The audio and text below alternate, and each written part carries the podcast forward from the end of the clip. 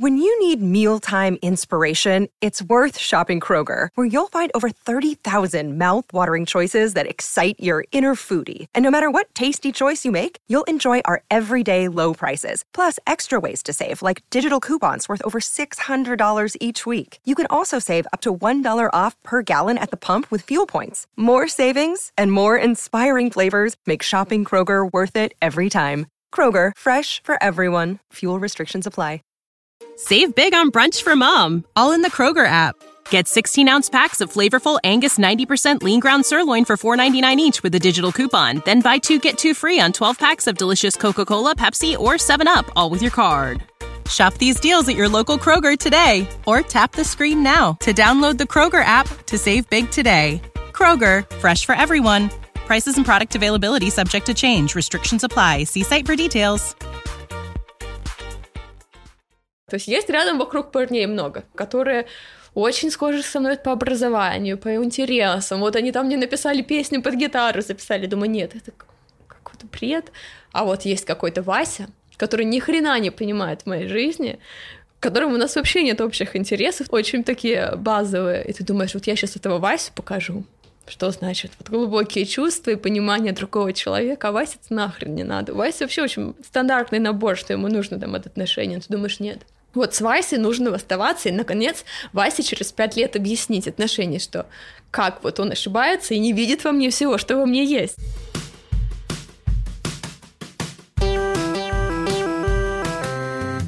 Привет! Меня зовут Кристина Вазовский, и это «Провал».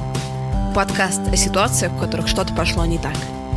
Я вернулась из Ганы, живая и почти целая. Об этом я скоро расскажу в другом своем подкасте «Эмма Ганадай». И я очень рада снова быть с вами. У меня много новых идей, и как только я чуть-чуть приду в себя, э, я начну их воплощать. Если у вас есть предложение, что можно улучшить в подкасте, чтобы стало совсем хорошо, напишите мне, пожалуйста. Сегодня у меня в гостях, точнее, сегодня я в гостях у Дарьи Радовой, журналиста и колумниста русскоязычного издания «Зима» в Лондоне. На самом деле мы с тобой договорились, ну так договорились, конечно, что мы с тобой поговорим про отношения, Угу. про провалы в отношениях в широком смысле. Ну, во-первых, наверное, нужно сказать, что э, все провалы в отношениях это провалы в отношениях с собой в первую очередь, потому что это существует все неразрывно, и э, если ты там 10 раз наступил на дни и те же грабли, думаешь, блин, что же я не так делаю в отношениях, скорее всего, нужно прекратить вообще искать всякие грабли и начать э, с отношений с собой. И, потому что, ну, какое-то неразрывно связано ощущение, что ты не любишь себя в достаточной степени, что ты не можешь полюбить другого человека и не начинает э, котелок варить как надо, пока ты э, не, не подкинешь в этот котелок дров какого-то самопознания, самоопределения и не выстроишь отношения с собой. Потому что человек, который выстроил отношения с собой, в принципе, не ищет отношения, которые приносят ему там, постоянную драму, там, абьюз там, и какие-то другие проблемы. То есть старость человека, который там, любит себя, у которого хорошие отношения с собой, он все будет выбирать, исходя из этих а, составляющих. Хорошо ли это для меня? Дает ли это мне внутренний рост? Как я себя ощущаю и так далее? Если этого не происходит, ну, как бы, значит, искать нужно было первопричину, и- а не э, говорить, что вот все мир сложный, отношения плохие. Вот. И возвращаясь к вопросу о провалах в отношениях, э, мне кажется, у меня все отношения были провальными буквально там до недавнего времени. Давай начнем с самой, как тебе кажется, основополагающей истории. Все начиналось очень давно. Я выросла, в принципе, с тем пониманием, что в отношениях нужно страдать. Это всей психологии тоже подтверждено. Наши первые представления о мире, о любви, об отношениях формируются в детстве. То есть мы там наблюдаем, какие отношения у наших родителей, и из этого делаем выводы, что такое любовь. Но если твои родители а, не пытаются понять, кто ты, не пытаются построить с тобой гармоничные отношения, что-то тебе навязывают, конфликты. То есть ты думаешь, что вот любовь — это, любовь — это преодоление, любовь — это постоянное понукание, любовь — это то, что нужно зарабатывать, добиваться. То есть она не существует как абсолют, потому что это самая большая трагедия, что если родители не дали тебе ощущение абсолюта, а, что тебя любят просто такой, какой ты есть, ты можешь быть собой, и найдутся люди, которые будут тебя за это любить, это уже полный провал, с которым тебе очень сложно идти в будущее. Потом я помню, что я была таким очень трудным подростком, и э, особенно мне никто не нравился. Потом я нашла объект своей любви в школе. Еще это был. Мальчика звали Паша Монаш. Я до сих пор помню. Э, и он ходил в таком очень грубом свитере, очень грубо, грубой вязке по школьным коридорам. И я его избрала как предмет любви. И никогда не думала, что ну, вообще что-то может быть. Я так очень тихо по нему страдала. Вот это началась вот эта эпоха страданий. И мне, ну, мне он прям безумно нравился. И помню, в какой-то, в какой-то из переменок подходит ко мне одноклассник, говорит, ты знаешь, Даш, ты нравишься вот этому парню, вот он хочет с тобой поговорить, предложить тебе встречаться. Тогда первый раз мой мир рухнул на две части. Я подумала, во-первых, как ему могу я нравиться, потому что это невозможно. Ну, потому что если...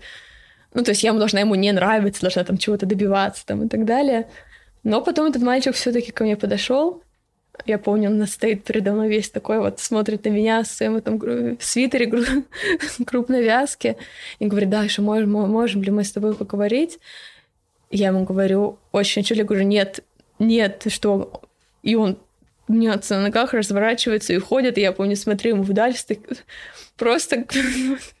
Блин, какого черта? А, а почему ты так сказала? Ну, потому что мне казалось, что это слишком хорошо. Я когда-то а, прослушала классную лекцию Алана Деботтена, такой психолог-философ а, британский, который а, сделал серию лекций о том, что почему ты выйдешь замуж не за того мужчину. Вот. Why would you marry wrong person? И он говорил, да, что все идет там с детства, с наших первых представлений о любви, и с тех пор я действительно следовала этому правилу, потому что э, так на тот момент, я помню, я думала, что э, ну, так не может быть. Там со своими родителями всегда приходилось им что-то вот показывать, добиваться, у нас всегда что-то было не так. И тут вот первый человек, который мне понравился, помимо моих родителей, помимо моей семьи, то есть какое-то, знаешь, новое эмоциональное чувство, и он подходит ко мне и говорит, вот все это есть, ты сейчас это можешь получить, вот, вот you can have it all, да, вот я, я, ты мне нравишься, я тебе хочу предложить быть моей девушкой. И тут, тут вот в первый раз в моей жизни, то есть я решила, что мои личные чувства ничего не значат значит то, что человек, которому не есть чувства, он не может там прямо там, любить меня в ответ. И сейчас такое будет, что там и это красной нитью прошло через всю юность. Э, это был единственный случай, наверное, когда я выбрала кого-то, и кто-то выбрал меня в ответ. Ну, для меня это тот концепт, что кто-то нравится себе, и он отвечает тебе взаимность, был какой-то слишком простой и непонятный, и любви нужно добиваться, и заслуживать ее, она не может к тебе приходить просто так, просто потому что ты вот такой прекрасный существуешь на этом свете. Ну, я с тобой полностью согласна, что все это идет от родителей, но у меня какой-то другой паттерн. Я даже не могу описать, какой. Мне точно, знаешь, мне не кажется, что я должна добиваться любви, ну, знаешь, вот добиваться любви тоже нужно прояснить, потому что вот я должна себе понять, что мне раньше казалось добиваться любви какой-то такой условной фразой, да? Вот, допустим, а, это как происходит? не так, что ты вот прям ходишь, мама, люби меня, и там папа, там, люби меня. Это происходит не так, это происходит в мелочах. Весь самый пиздец всегда происходит в мелочах. Mm-hmm. Это, допустим, я э, с детства просто обожала рисовать, и мама, причем доктор, как бы я там говорила, у нас дома никто не рисует, ты тоже не можешь рисовать, что это за бред? Детское увлечение, это какие-то каракули.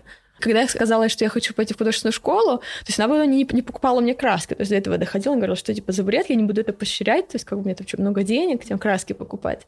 Но с другой стороны, я сейчас понимаю, что это было мое самое первое какое-то, самая первая самоидентификация, то есть на что мне нравится рисовать и так далее. Я никогда не приходила на какие-то выставки, там, знаешь, в школе.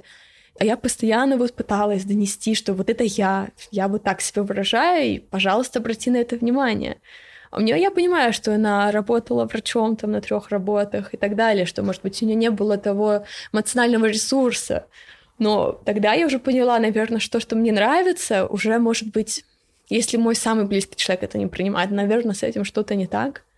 Вот, и потом это уже тебя трансформирует как личность. То есть ты когда видишь любовь прямую к тебе, ты начинаешь ей не доверять. Ты начинаешь искать какие-то вот эти повороты вот и так далее, понимаешь? То есть ты, тебе уже просто сложно поверить в то, что просто кто-то решил тебя полюбить просто из-за того, что какой то есть. А, я недавно обсуждала со своим психотерапевтом, мы как раз говорили про родителей про семью, и он мне сказал такую вещь, что на самом деле такое часто бывает, что родители просто не могут дать нам того, что мы хотим от них получить. Ну, просто все, да? Что бы ты ни сделал, они тебе этого не дадут.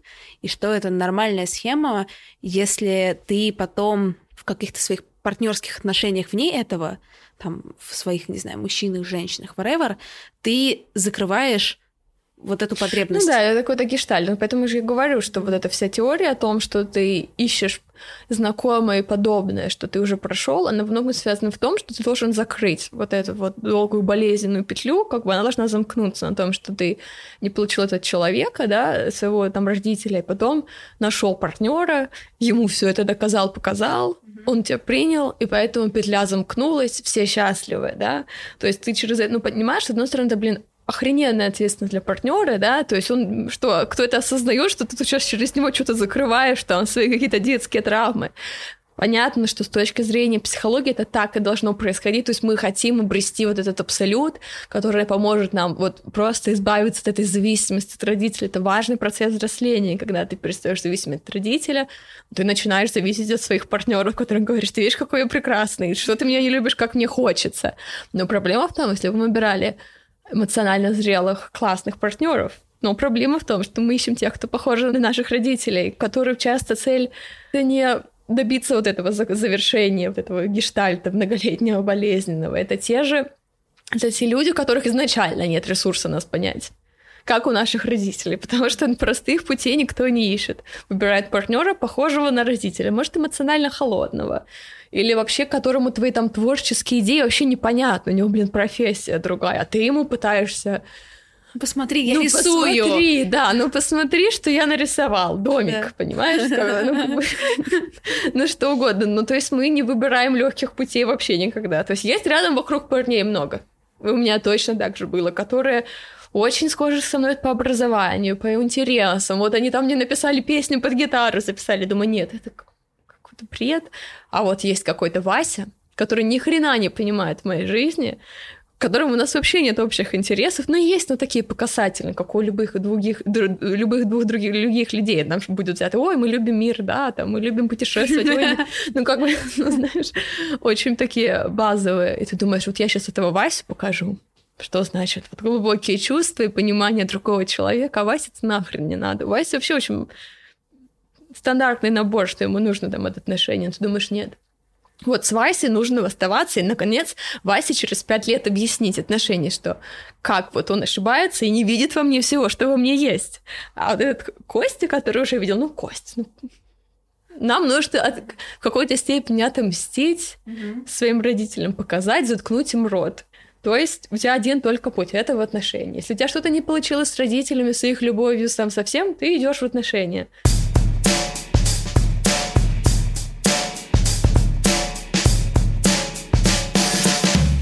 К вопросу о провалах. А ты была замужем? Да, я была замужем два раза. Два раза? Да. Сейчас давай скажем для слушателей, тебе 28 лет, правильно? Мне 28 лет, да, и замужем я была два раза, и первый раз вышла замуж 20 лет.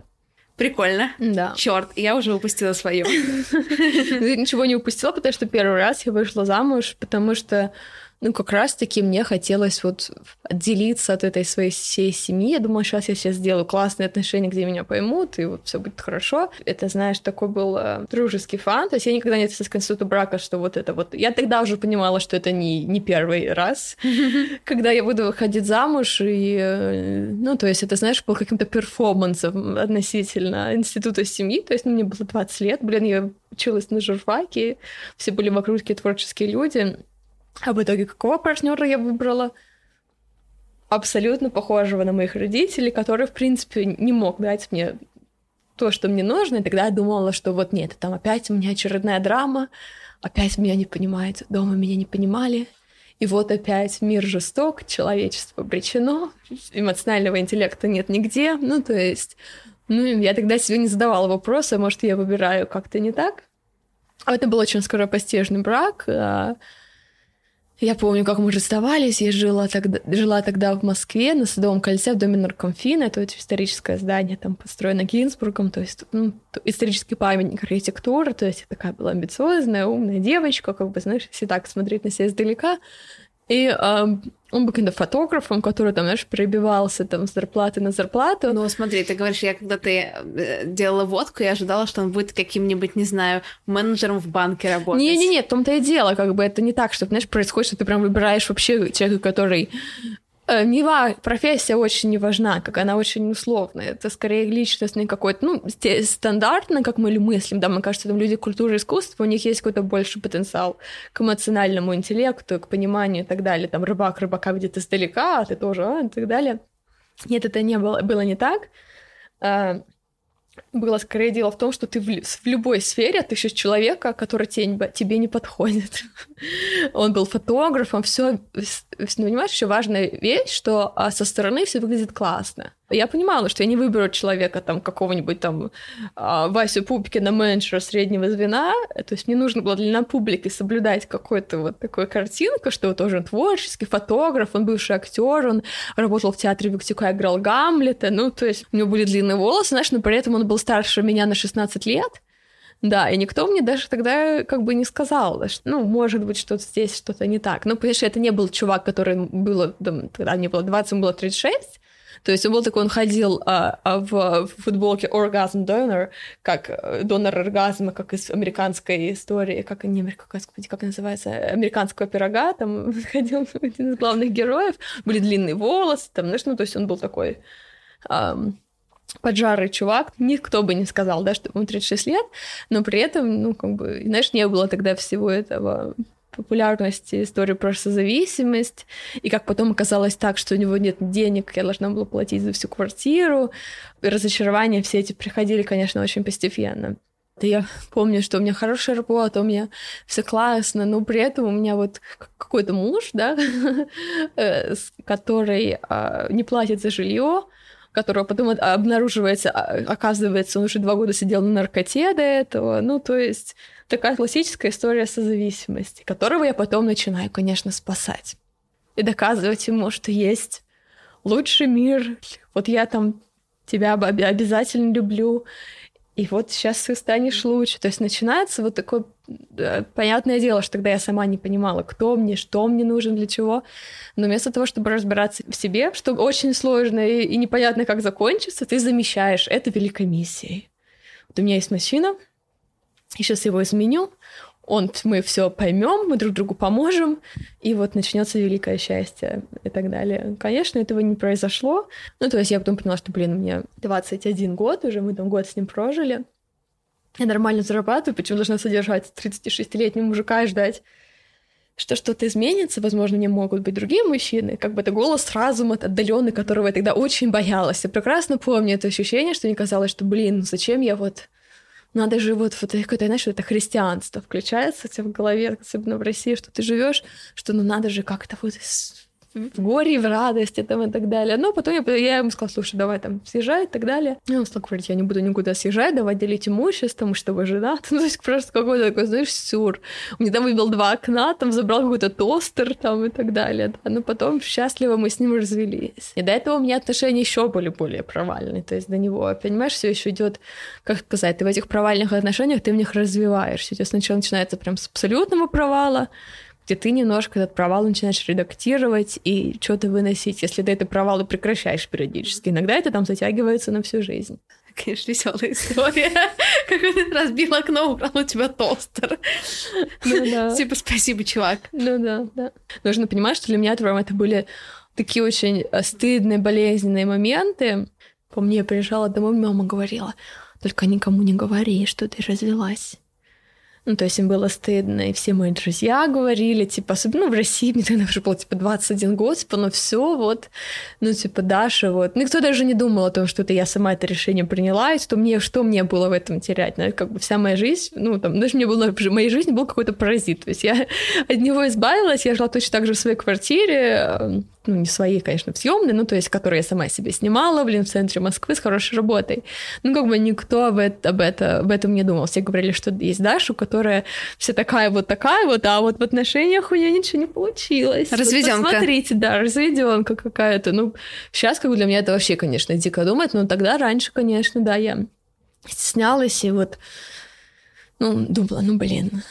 Но видишь, еще тут важный момент, я только это недавно поняла, что э, когда читала там очередную книгу про созависимость, это то, что э, люди, которые не любят себя, они вообще никого никогда не любили. Потом я поняла, почему разрыв отношений давался так легко. То есть я, по сути, а, в глубоком смысле никого из них и никогда не любила. Потому что когда не любишь себя, ты не, нету речи о том, что ты можешь полюбить кого-то другого. И если бы на тот момент я любила себя, я бы не выбирала отношения, которые бы приносили мне какие-то страдания, боль и постоянно вот эту борьбу, вот постоянно что-то происходит, и ты что-то доказываешь, вот. А сейчас ты любишь себя? Сейчас, ну, знаешь, я думаю, невозможно сейчас сказать, что в каком-то конечном конечной э, точке отсчета. Э, это такой процесс, который состоит из таких мелочей, каждодневных выборов, и сейчас я могу сказать, что я гораздо ближе к этому ощущению. То есть, скорее, знаешь, всего формулировка, что ну, можно находиться в любви к себе. Любить себя вот так безусловно тоже как бы...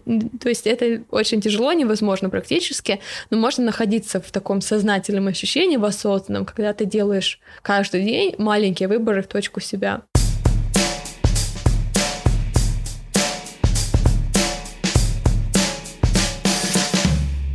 Как сейчас твои родители относятся к тому, что ты занимаешься журналистикой, вот живешь в Лондоне? Вот? Во-первых, мне мама там говорила мне, Даша, ты точно в Лондоне сейчас живешь? Я говорю, ну да. Она говорит, ну, ты знаешь, говорит, у нас медсестра на работе, она посмотрела вот Инстаграм, вообще посмотрела твои соцсети и сказала, что, ой, ну что там Даша уехала в Англию, живет, наверное, в какой-то деревне. Ну, то есть люди потом систематически пытаются обесценить. У меня сейчас как бы нормальные отношения, насколько это возможно, с родителями, с мамой, с отцом я вообще прекратила общаться. Это был осознанный мой выбор, потому что, знаешь, вывозить обоих родителей это тяжело, а отец все-таки сделал для меня меньше и практически ничего. Как бы. То есть я с ним вообще прекратила общаться. А с мамой был очень сложный момент, когда я два года назад начинала такой решающий курс приема антидепрессантов, и я помню, я ей позвонила.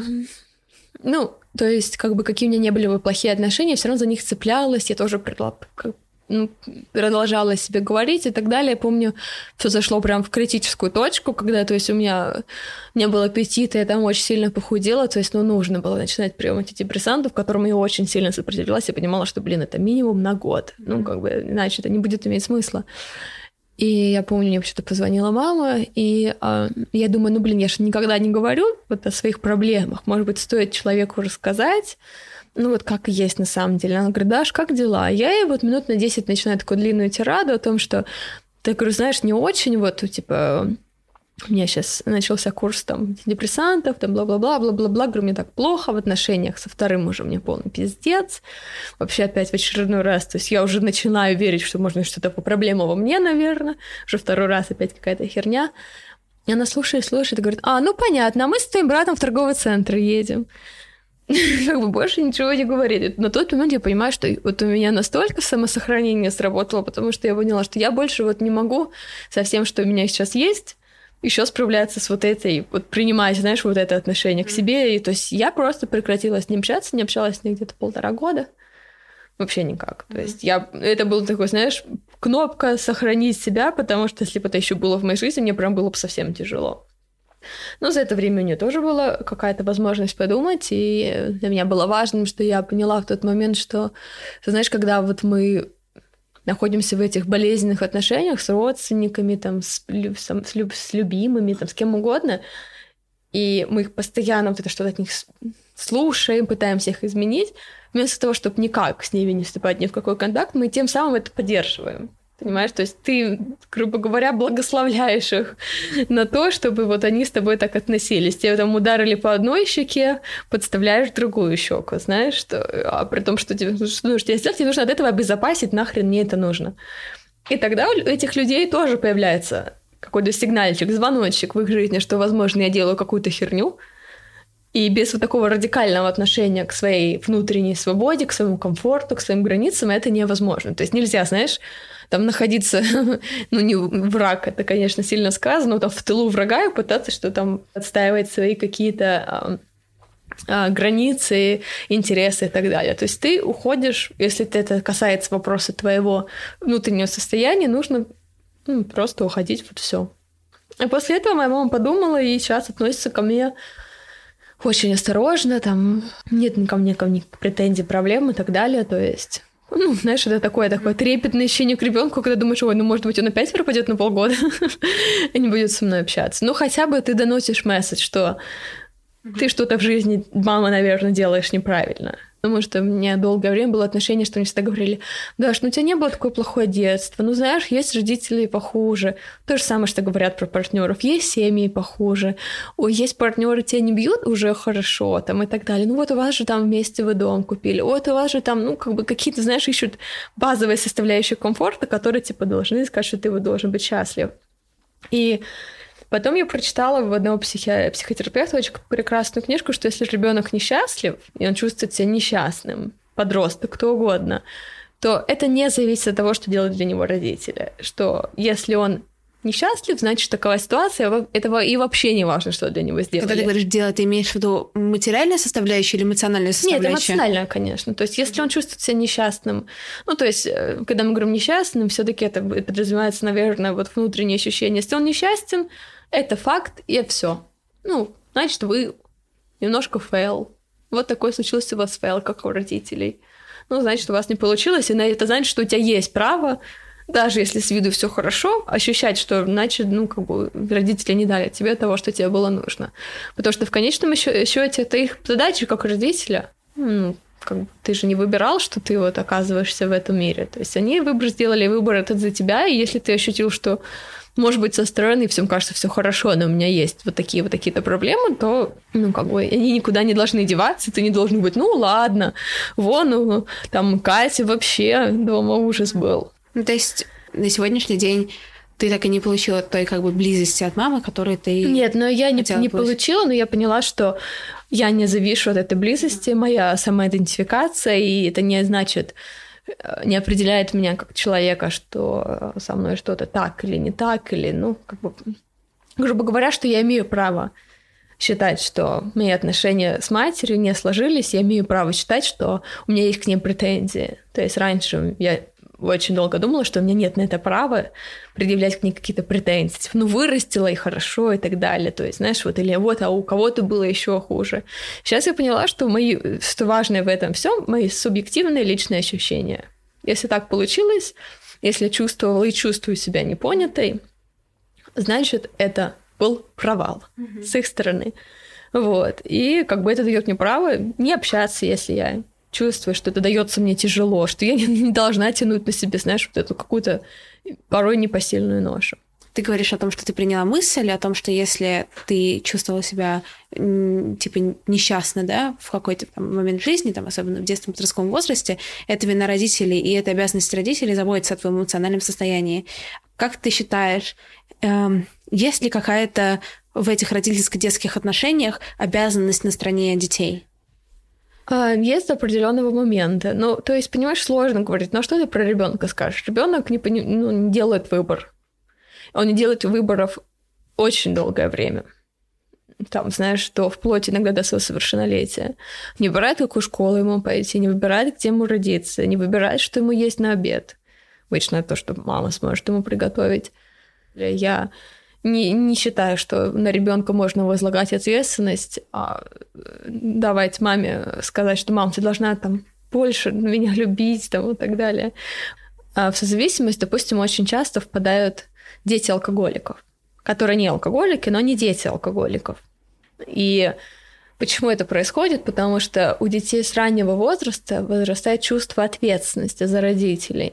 Потому что многие дети алкоголиков укладывают маму пьяной спать папа бьет маму, они защищают маму от пьяного папы. То есть ребенок чувствует, значит, что он ответственен за то, что происходит в семье, за то, как относятся к нему. И это значит, рушит его базовые э, представления о том, что он никому ничего не должен. Он, ну, ты представляешь, потом этот ребенок вырастает и чувствуешь, что он должен заботиться обо всех вокруг и, и, и свои собственные личные потребности отодвигает там не на второй план, а вообще на десятый план. То есть и ребенка с детства применяют ответственности за то, что он ответственен за отношения взрослых людей, которые, которые должны за нем заботиться, которые должны брать за него ответственность. Прием, например, с алкоголиками достаточно радикальный. У многих есть там другие приемы. Эмоционально холодный родитель, да, который никогда к тебе не проявлял внимания, ты чувствовал ответственность за, за то, что он должен тебя любить, ты ему помогал постоянно себя любить, да, ты ему показывал, ты вот что-то там искал к нему подход, тоже там не получалось. Родители, которого там не было рядом, или, опять же, а, а семьи, семьи с, одним, с одним родителем, когда мама там винит ребенка, что папа нас бросил, и ребенок начинает чувствовать себя, что вот он появился, папа ушел, еще что-то. Понимаешь, в этом нету, к сожалению, там, даже в Британии, не говоря уже о России, правильного психологического воспитания этих людей, какой-то эмоциональной гигиены, когда детям объясняется все. Понимаешь, ну что делает, какой вывод ребенок? Ну, что вот, папа ушел, ну, значит, я мешал или еще что-то. Ну, то есть вот, вот постоянно взращивается в человеке ощущение, что вот э, он почему-то помешал, он не нужен, то, что ему нравится и хочется, это не важно, что есть что-то другое, более важное. И потом, ну, естественно, ребенок вырастает, это все ходит на второй план, но все равно подсознательно это тебя колет, болит, и ты делаешь не те выборы, которые бы сыграли в пользу тебя.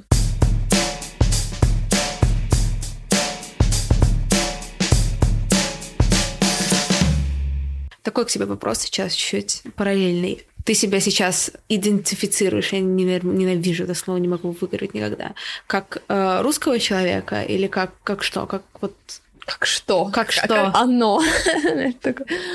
Эм, на самом деле это очень сложно просто, думаю, для любого человека в эмиграции. У меня был некий кризис самоидентификации. Ну, конечно, я, знаешь, я к эмиграции как подходила.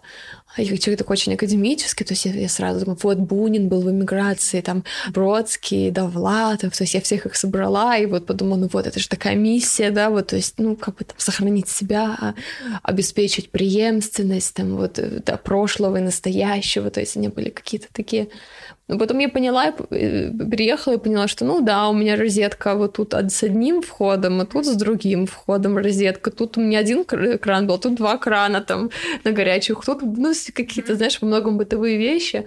Вот. А потом, ну, конечно, у меня был момент, когда, ну, то есть я прям находилась, знаешь, на таком внутреннем разрыве, какой-то разрыв аорты, знаешь, был, потому что в России было, я поняла, что в России я всегда любила, и, знаешь, это было выше всех каких-то там политики, каких-то там вещей. То есть в России была прямота, а в Англии была политкоррект, такая политкорректность, где я не могла ничего сказать, потому что это так или иначе пообидело чувства других людей.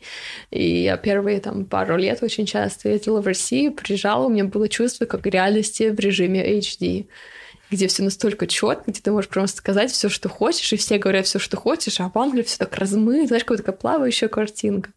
Вот, и как бы мне очень долго времени пыталась подружить вот эти две реальности в своем сознании, что, э, ну вот, кто я, да, грубо говоря, но, то есть у меня с родителями не, не очень отношения, то есть нет этой преемственности. Вот, и в итоге, конечно, сейчас у меня нет вот такой, знаешь, иммигрантской тоски по солеными огурцами с оливье. Тем более здесь рядом русский магазин, с тебя недалеко. Да, я даже не знала. Какой? Ну, короче, минут 10 есть, я не помню, как он называется, как, как-то пошло, калинком, как калинка, Да, тут он, я думала, он где-то в другом. Ну, Нет, есть, там, там есть филиалы. Я туда за, ездила за вафельным тортиком шоколадным. О, это прикольно. Знаешь, Чудо? такие, которые, ну, да, типа, нет, Мишка на севере там. А, да? Я люблю Мишку на севере очень сильно. Прикольно. Слушай, вот я этого не знала. Ну, как бы сейчас я себя позиционирую, наверное, ну, вот эти, знаешь, там, человек мира звучит очень пошло, но я космополитично отношусь. И, знаешь, в принципе, как в России я никогда не старалась не относить себя ни к какой субкультуре, то есть ты тут и там, но нигде. Угу. Но если раньше это было на уровне там культуры, да, то есть ты все понимаешь, но нигде не остаешься там на сто процентов, то есть ты вот наблюдаешь, скорее, скорее наблюдатель. То есть сейчас это перешло в такое вот ощущение себя как в мире, то есть ты все это понимаешь, все это изучаешь, но ни с чем себя не дожисляешь, и тебе в этом хорошо. ну, если, конечно, когда меня спрашивают, никто обычно по моему акценту не может понять, откуда, я всегда спрашиваю, откуда, откуда. Я раньше говорила, I'm Russian, и все говорили, oh, it's no way you're Russian, like, you don't sound like a Russian, you don't act like a Russian. И раньше мне так все это бесило, сейчас просто говорю, говорю, думайте, как хотите, ну все, я прям просто избегаю этого вопроса, потому что, к сожалению, за границей, когда ты говоришь, что ты русский, э, начинаются вот эти вот э, все разговоры про Путина, про политику, то, mm-hmm. что тебя уже так далеко, и... What do you think about Putin? Ты просто ненавидишь этот вопрос.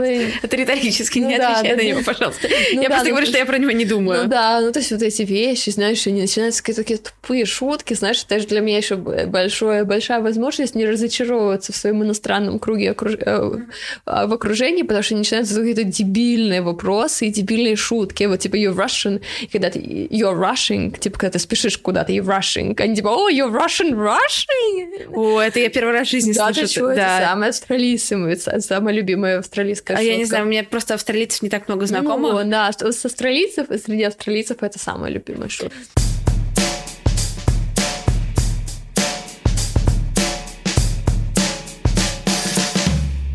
На самом деле, думаю, будет полезно рассказать историю от перехода от провала в не провал. Я как раз нашла, я вот это вырежу. Я не люблю слишком позитивно заканчивать.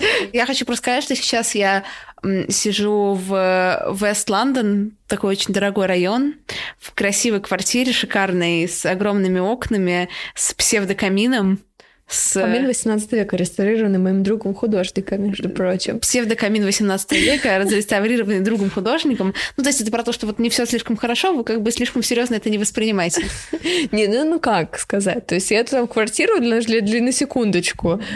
И когда вот опять же там взыграла, что нужно защищать себя, и несмотря ни на что, если ты накосячил там и так далее, там разводилась со своим мужем вторым, с которым у нас было там общее накопленное имущество, грубо говоря, мы там у нас была куплена квартира, но при этом я здесь иммигрант, он все-таки британец, и, ну, то есть мне сказал, ну, хочешь уходить, уходи. То есть вот и все, что, то есть я там несколько лет, там, знаешь, покупала каждую вазочку, подушечку в эту квартиру, то есть, ну, все, вот у тебя этого нет, хочешь, там уходи. Не, некуда было идти совершенно, то есть я жила, наверное, месяца два там, то своих друзей, то ночевала в офисе. Вот прям вот до такого доходило, потому что мне просто негде было жить. Вот, вот. Ну, то есть я понимала, что мне будет, пусть будет негде жить, но вот, блин, там жить я не буду. То есть я прям так была, знаешь, радикально настроена. Ну, вот за два месяца там я нашла там несколько работ еще, вот, ну, собрала на первоначальный взнос, который в Лондоне это просто адские деньги, куча справок и так далее всего что ты одинокая фимейл, которая не, достаточно молода, без всякого, кто тебе даст квартиру, то есть тут как бы все через агентство происходит. Ну, мне было бы гораздо легче там жить с кем-то или еще что-то к тому, к чему я привыкла, но для меня это было, конечно, таким ежедневным напоминанием в виде охуенной арендной платы и, может быть, немножко жизни там непосредством, но к тому, что я должна жить сама, делать это для себя, и вот неважно что, вот просто живи сама и как бы сохраняй какую-то вот такую свою территорию. Понимаешь, как бы сложно жить одной где-то там в пятой зоне Лондона, в shared apartment, там с, с, с, с тремя какими-нибудь соседями, а когда ты живешь одна, блин, в центральном Лондоне, в классной квартире, думаешь, ну, может, и неплохо жить одной, буду этому учиться дальше. Но потом у меня закрутилась интрижка с итальянцем которая очень мне помогла вообще выйти из этих отношений. То есть у меня были там уже какие-то что-то там нарисовывалось другое. Но при этом, конечно, это сначала было понятно, что этот итальянец ему вообще ничего не нужно, и он вот весь, ну, знаешь, что как потом оказался жигало, то есть у него потом были какие-то богатые девушки, был такое, знаешь, что там искал какую-нибудь себе богатую невесту, при том, что работал в инвестиционном банкинге, только mm-hmm. какой-то, не, не тот, про кого ты подумаешь, человека, который провел пять лет в отношениях, ему, наверное, нужно в кого-то очень вцепиться сразу и прям ждать, знаешь, вот что он мне сейчас даст. Mm-hmm. как, бы, а, как бы ему ничего не надо было, но для меня это прям было, как это ему ничего не надо, как это вообще может быть, там, и так далее. И, ну, потом все это, слава богу, закончилось. И слава богу, знаешь, я думаю, если там по его этой инициативе все не закончилось, возможно, бы это еще вообще я еще, еще там пару лет бы пребывал в каких-то странных отношениях, но тогда потом я так все, ну, так, вот у меня есть моя квартира, кучу всего для этого сделал, я сейчас буду там жить своей жизнью. Я начала очень много встречаться с парнями, там, с приложений знакомств. Ну, и то есть, и наконец-то в моей жизни, на самом деле, настал какой-то счастливый период в плане, что я могла сама выбирать, с кем мне встречаться. Раньше получалось какие-то, знаешь, там знакомства где-то или что, ну, то есть все равно тебя выбирают. То есть у меня всегда получалось, я кому-то понравилась, как-то вот, знаешь, ну, то есть я всегда какой-то ответной была реакция. Не было, знаешь, как тогда вот мне какой-то понравился парень, я вот искала с ним встречи mm-hmm. и так далее. То есть я его оценивала вот со стороны самостоятельно. Вот. И тут я стала везде сидеть, мне бы куча каких-то было ужасных э, встреч, каких-то свиданий. Но потом я совершенно случайно э, познакомилась с мальчиком из Австралии, которого я выбрала, то есть вот это был мой выбор, я с ним шла, потому что я его видела, что mm-hmm. он мне понравился. Вот, и мы с ним э, познакомились э, в Тиндере. Ну и вот встречаемся до, до сих пор. И самое интересное, наверное, что отличает эти отношения от других, что раньше э, я постоянно искала, что не так, или какая-то вот драма была до сих пор постоянно странно, что нет вот этого надрыва, нет вот этого накала, нет вот каких-то проблем, которые нужно постоянно решать. Mm-hmm. То есть я долгое время была не уверена, что, ну, вот, что эти за отношения мне вообще нужны, вот что-то они непонятные какие-то, нет никакой-то химии это крыло химии. Химия, это значит, что встретились, не подошли друг к другу, и вот это типа химия.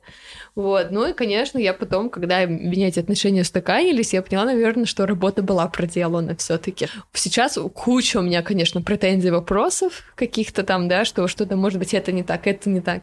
Но нету какого-то а, не так в корне фундаментального, где я бы вот все свои все 24 часа full тайм занималась работой над своими отношениями, искала, что в них не так, как это решить, то, что решить невозможно. То есть мы как-то все это работаем, ну, что-то вместе делаем, ну, как бы, знаешь, нету вот того, что мне нужно заботиться и поддерживать эти отношения. То есть если я там не буду этого делать, они тоже будут mm-hmm. здесь. То есть не нужно вот этого всего. Как повезло. Повезло так.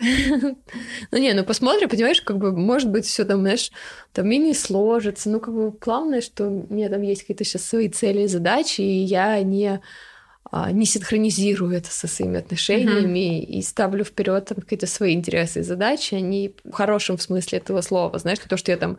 Многие там люди думают, что любовь к себе — это нарциссизм. Любовь к себе там не имеет никакого отношения к нарциссизму. Э, как раз напротив, когда ты самодостаточен, любишь себя, уверен в себе, ты гораздо расположен к другим людям, понимаешь их лучше и так далее. То есть это не то, что, типа, если я буду любить себя, я стану эгоистом и нарциссом. Нет, это все наоборот.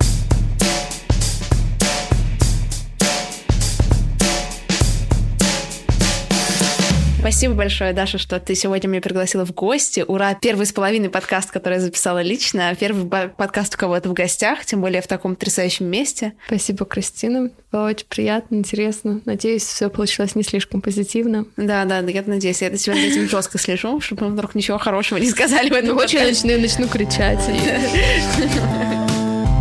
С вами была Кристина Вазовский, и это «Провал». Слушайте мой второй подкаст «Кристина, добрый день», в котором я болтаю с другими подкастерами. Подписывайтесь на меня в Инстаграме Крис Вазовский. Я периодически почту там смешные сторис. Э, ставьте отзывы в iTunes и пишите мне развернутый фидбэк в личку. Если я вдруг вам не ответила, а я могла, пришлите мне, пожалуйста, рандомный стикер, и я исправлюсь. Всем хорошей недели. Пока-пока.